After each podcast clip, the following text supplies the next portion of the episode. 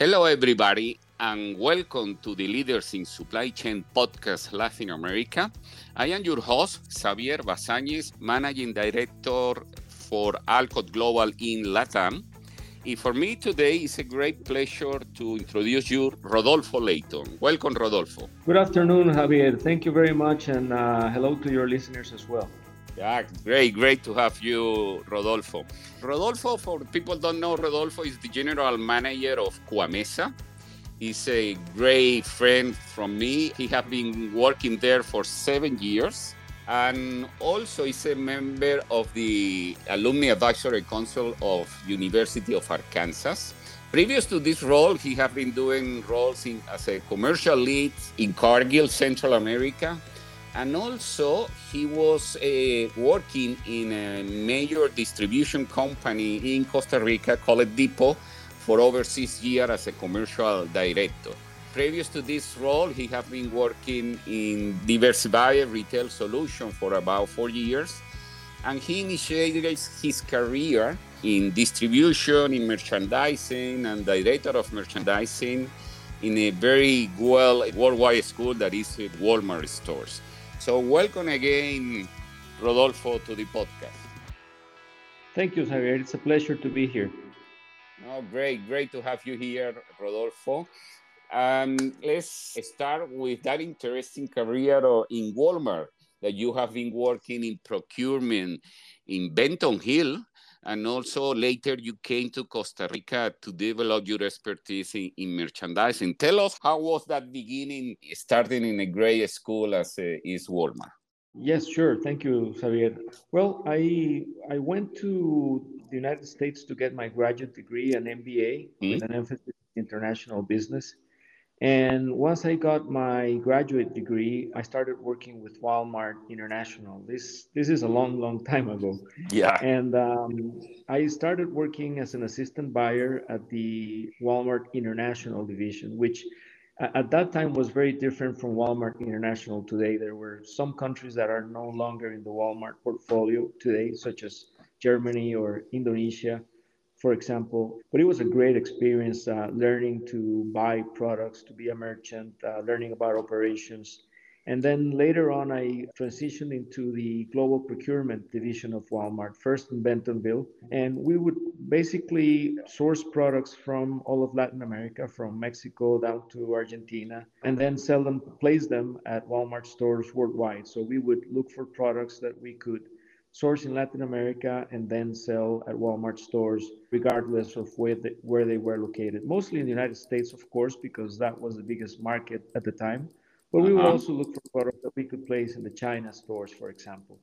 So that was a great experience. And then I moved to the Costa Rica procurement office, which did the same, basically sourcing products. And that was a great experience. Very good company to learn from. Yeah, definitely. No, uh, too many people says that uh, Walmart is a is a great school because it's not only you learn know-how about about procurement, doing negotiation, doing distribution, where, where is the the strength of Walmart, but also how to treat people, no, how to work with people, let the people make the, the best of them, no. That's what you, you listen about Walmart. Yeah, yeah, I, I really think that Walmart has a special culture and that uh, helps develop people, grow people, get better results through people. And it's a very special working atmosphere. It's very demanding, of course, and and yeah. you know you have to deliver. But at the same time, the culture at Walmart really makes you feel like you're contributing to a greater good by working and, and developing products and business uh, so that people may save money, etc. So uh, it, it is a very good school. I think mostly from the way that people are guided to act through mm-hmm. the company culture probably yeah so yeah it's it's a great school and i you know i really learned a lot i really valued my years at walmart both my time in bentonville at the headquarters and traveling overseas to different markets either visiting factories or visiting stores and, and also the time when walmart had its offices in costa rica for global procurement before they had mm-hmm. stores in costa rica this is oh. before they acquired local business in costa rica uh, in Central America, they had this uh, procurement office. So yeah, it, it was a great experience, a very good company. Great, great, great to know that. And, and after that experience, you you moved to partner for diversified retail solution. How was that that movement? Why, why the reason to to leave Walmart?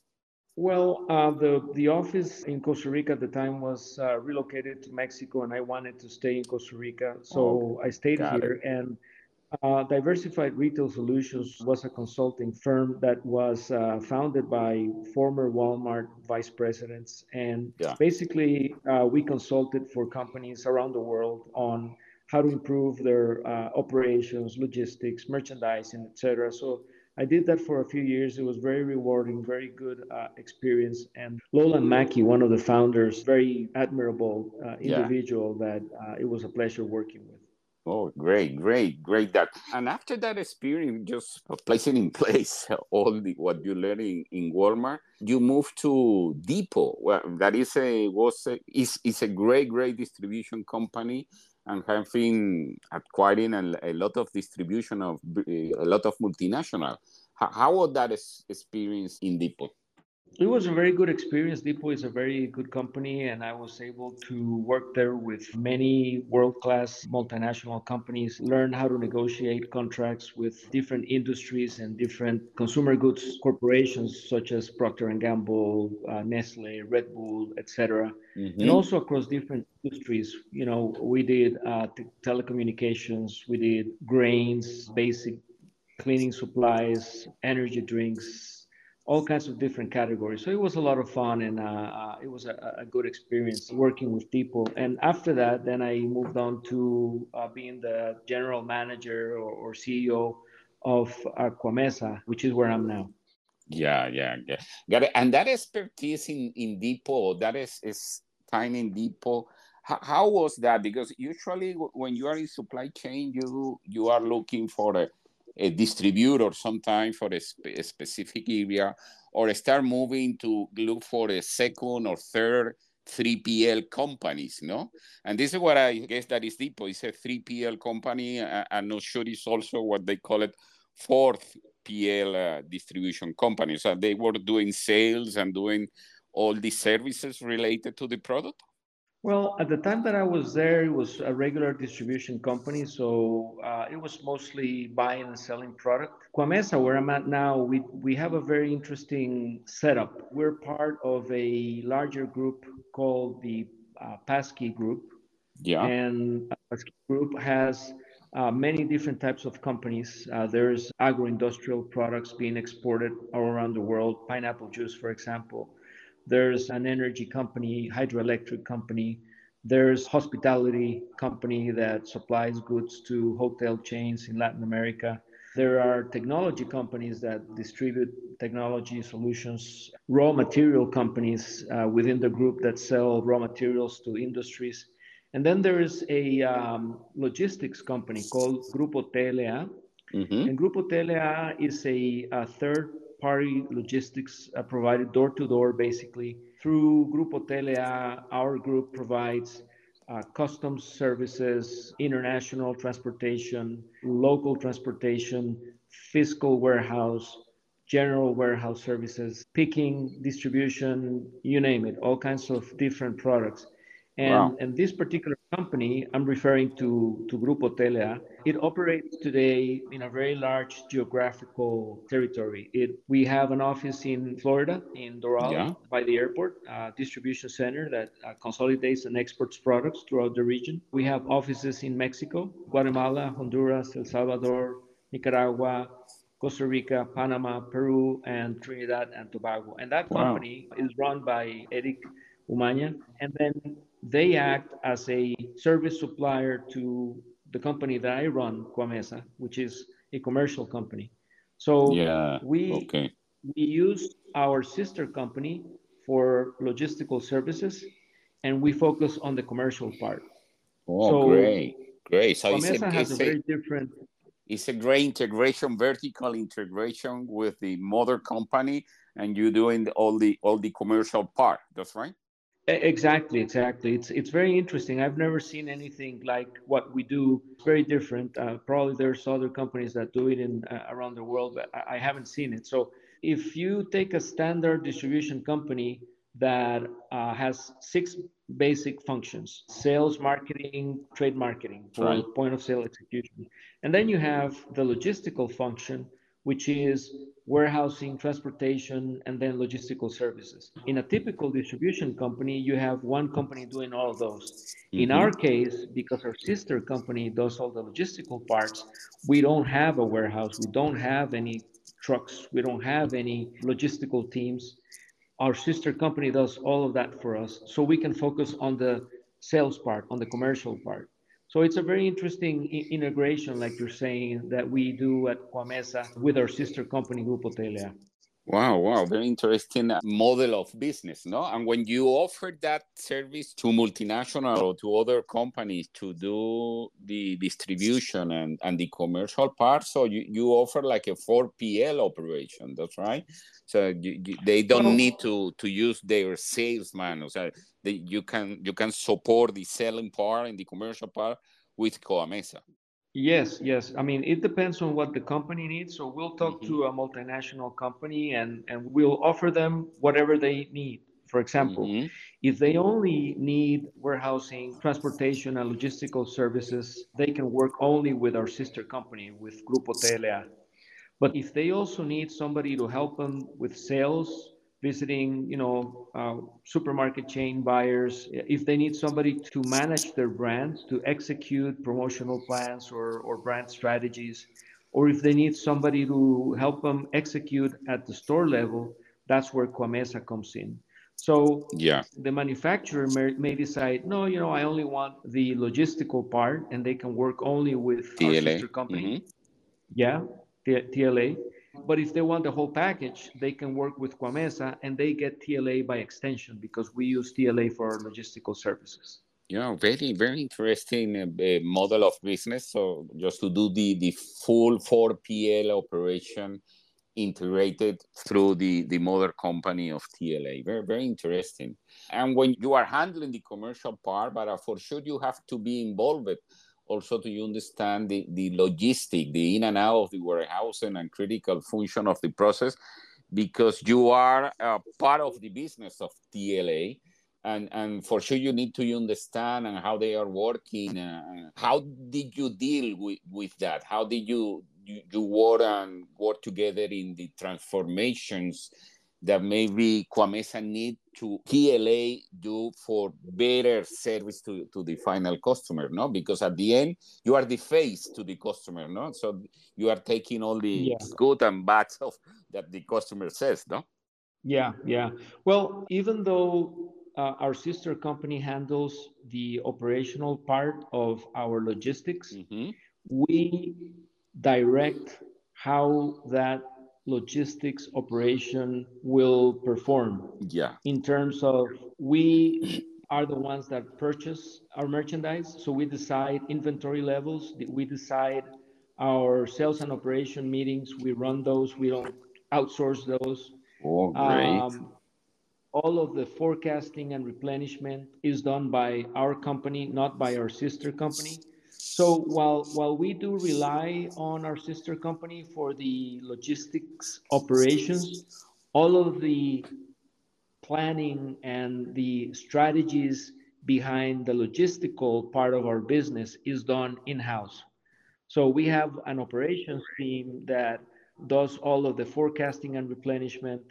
We have an in-house team that does all the CPFR for the different supermarket chains we are always on top of ship dates, delivery dates, fill rates. So it's it's sort of a hybrid le- uh, model where we outsource the operational part of the logistics, but the strategic part of deciding which products to carry, how many to buy, when to buy them, how to manage the inventories, that part we do not outsource. That part we yeah. decide in house and it works very well. Uh, we operate in several countries. Coamesa operates in, ver- in several countries, either uh, with direct operations. Uh, we have distribution company in Guatemala, which is the other big market in, in Central America. But we also operate in, in Honduras, El Salvador, Nicaragua, and Panama indirectly. And wow. all of the planning, inventory planning, and all the all of the supply chain management is done uh, in house.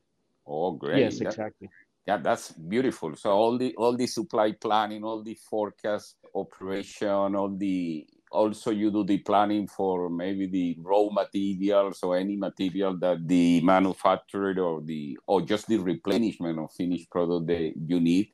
And uh, and and it's great. I mean and also managing the S&OP process so also you have are interconnected with your um, with the company that asks you for the service uh, i mean let's say for example P&G if they ask you this service you are interconnected with, with, with them with the S&OP process sales or, or is independent totally?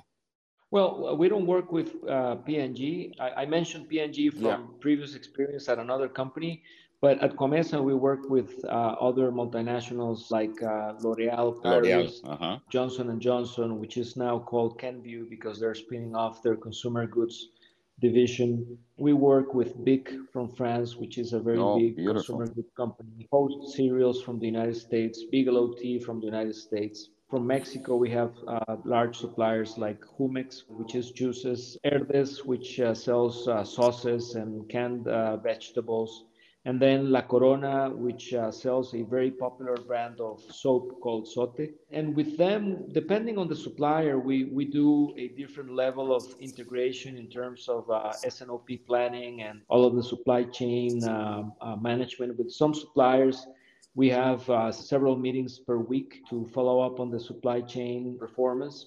And with other suppliers that are perhaps have simpler operations, we'll meet, we'll meet uh, less frequently.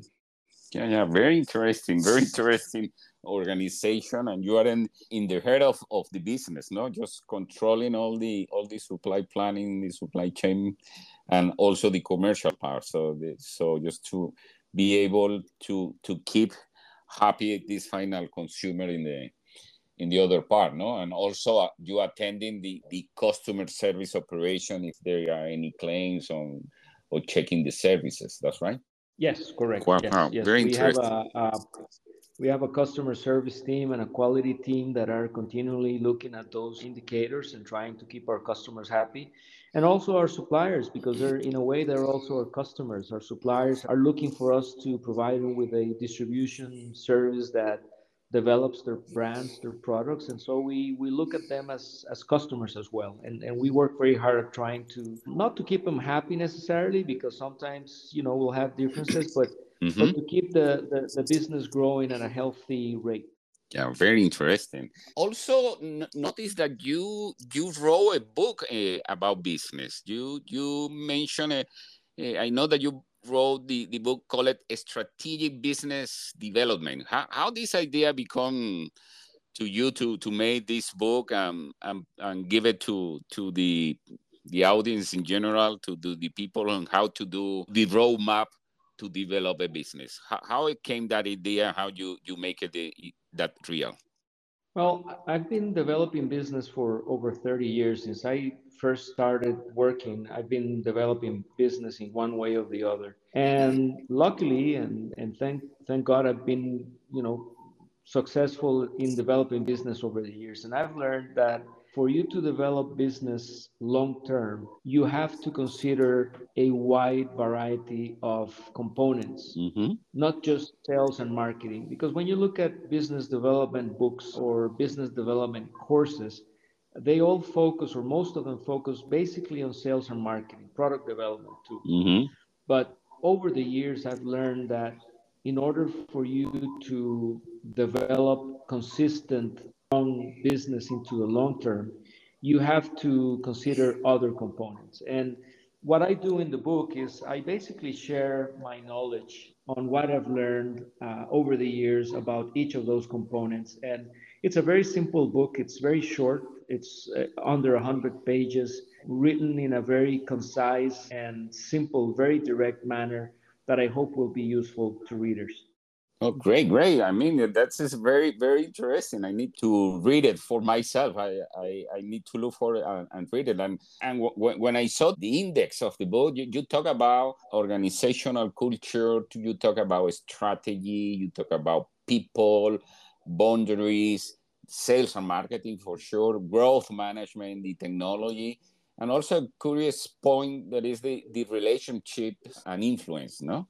How did you yeah. arrive to that all that key elements for for develop a, a business? Well I, I, believe that each of those components are important in long-term business development. It's it's like building a house. If you're building a house and you build it over a solid foundation if that house is attacked to say it in a way, by a storm or if it suffers an earthquake, if the house is built on a solid foundation, there is a higher probability that the house will uh, resist and will survive the elements.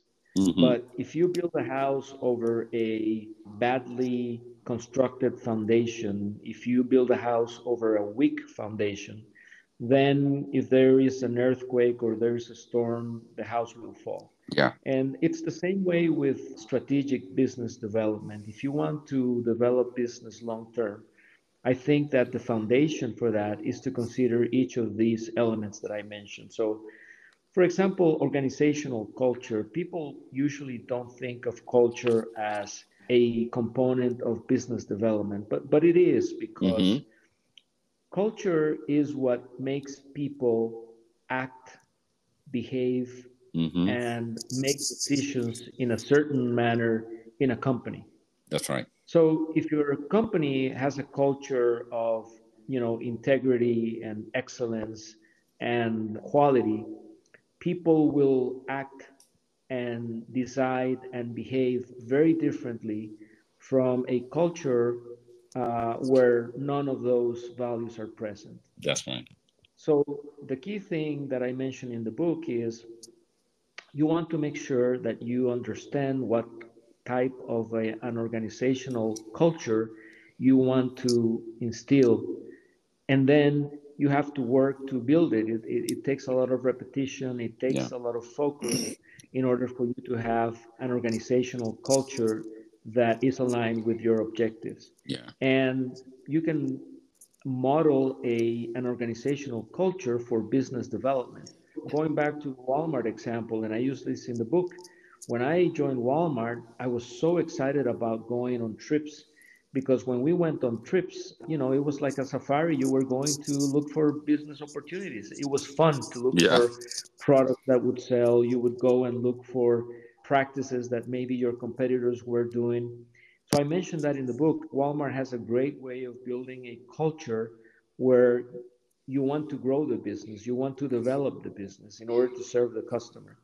So that's a very important element for me building a culture that yeah. makes people behave, act, and make decisions in a certain way that is conducive to, to business development. Yeah, definitely. That, that, that is critical. Uh, you say behave yeah, just building the right behaviors that is the, the basement for for that culture and guarantee the, the result of the organization. And that's great. And and also mentioning in that part of the book the the supply chain processes that you need or or the synchronization of of how to operate a business no? Because this is also critical. That's right? Yes, yes. Uh, uh, uh other components, just to finish up on the components, include the strategy, mm-hmm you have to have a, a, a strategy that is conducive to business development. Uh, strategy, like Mark, Michael Porter said, is also about deciding what not to do. Mm-hmm. So, defining a strategy that gives you focus is very important. The other element is people. Mm-hmm. You want to have a team of people that will allow you to develop business. And one of the things that I suggest in the book is you want to map the brain of your leadership team. And that you can do that by applying some tests to your leadership team in order to understand their way of thinking. Mm-hmm. You can use one of the quadrant methods where you know it's either Benziger or Herrmann or DISC that tells you a person's preferred way of thinking. And when you add all those up, you understand the way that your team thinks. And that's very important because uh, for example, if you are in a creative company, uh, you want a lot of your people to have uh, right brain quadrants. Mm-hmm. But if you're in an aerospace engineering company, you want more people to have left brain quadrant tendencies. So it's it's important to have a, a, a very well defined team. Yeah. And then there are other components like boundaries and sales and marketing, uh, growth management, technology, etc. When it comes to supply chain, though, I think that uh, there are three areas that have a lot to do with supply chain in strategic business development. One is, of course, strategy. Yeah. So when you define your strategy and you define what you are going to focus on, you are by default defining your supply chain. That's right. So, for example, our company, the, the company that I run today, focuses on three types of products. We focus on selling dry food, we sell personal care products, and we sell cleaning supplies. So, what that means is that our supply chain is dry. We do not have frozen or cold supply chain. Our distribution centers, our trucks are not cold, they're Mhm. not frozen. So that that in itself, our strategy is telling us that we have a limitation, a self-imposed limitation on our supply chain That's right. that helps keeps us focused. That also sets the boundaries for the types of opportunities that we're going to be developing in the future. We know that we will not be looking for products that do not match our supply chain because we want to run efficiencies through the system. And if you're trying to put products into your supply chain that do not match your supply chain, you're going to create inefficiencies and losses. That's right. That's right. So, so yeah, so those are some of the ways that supply chain is related to strategic business development. No, definitely, and you you you, you are right because also just you express it in the best way, no? Because you you are working in a distribution company and you are, you want to make it that very efficient. That's right. So you you choose the product that you want to to distribute to to guarantee that. That's just that's just key for for that. And the the next question that I have: How how did you place the technology and the digitalization in the business? No, also w- what you are doing in Coamesa because since COVID nineteen we have been seeing a lot of improving uh, in the digi- digitalization in the business, uh, reducing steps in in every single process. So how, how you see that technology and digitalization in, in the supply chain? Well, the, the first thing, the backbone of that is having the correct enterprise resource planning system, the, Mhm. the right ERP to integrate all of your functions, including supply chain. So that's number one. Do you have the right ERP for your business? Is it updated enough? Do you have the functionalities that you need to have? Are you able to automate the processes that you need to automate? So it, it- is very important, and it starts with the correct ERP. And in the book, I Mhm. also get into you know if you if you need to update your ERP and you need to change your ERP, uh, here are some of the best practices that, that I suggest you follow in implementing an ERP because I've been in several, I've been in seven ERP implementations. Some have gone very well, some have been failures. So I've learned about what to do and also what not to do. For example, one of the areas that I discuss in the book is when you're implementing an ERP, you have to go with the standard as much as possible. Modern ERPs are built with global best practices into them. Mm. Companies such as Oracle, SAP, uh, Microsoft have built world class best practices into their ERPs. Anytime you think that your company is so special that you need to have everything custom made, you are exposing yourself to two bad things. Exactly. One of them is higher costs because every change that you make to your new ERP is going to cost you development hours. Mm-hmm. And the other bad thing that you're exposing yourself to is risks because every time you change the system, there is a risk that it may not work properly. Mhm. So, Uh, and this is directed more towards small and medium-sized companies. Of course, there will be, you know, mul- big multinationals that need big changes to the ERP. But my suggestion is, unless you really, really need it, try to stay away from making changes to the ERP because it will save you money and reduce your risk. And digitalization, of course, is can help you achieve great efficiencies. And where I think the, the we will see more and more productivity come, coming out of is from artificial intelligence, whether it is at helping you make better forecasts, buy better, and manage your inventories and your supplying better, I think AI is going to be a huge help to business in the coming years. And to people, I think it will complement what people do, help them work better, not necessarily replace people in the process. At least that's how we see it in our company. We we are right now updating our, our ERP. I, I won't mention which one, but it comes mm-hmm. embedded with AI and we're not planning to eliminate people functions. We are planning, though, to change responsibilities and exactly. move people around and to help the new ERP with AI give us better productivity, better, better reaction times, and more efficiencies without necessarily cutting jobs. That's the key, just placing the people in more uh, value added roles that definitely will be improving and continue improving the, the operation of the business. You have a very, very good point that you, you pointed out, uh, Rodolfo. And, and how do you see the, the future trends in the next years to come? How, how do you see the, the business uh, switching? How do you see the supply chain modifying? If you have a crystal ball in front of you, what, what you can see?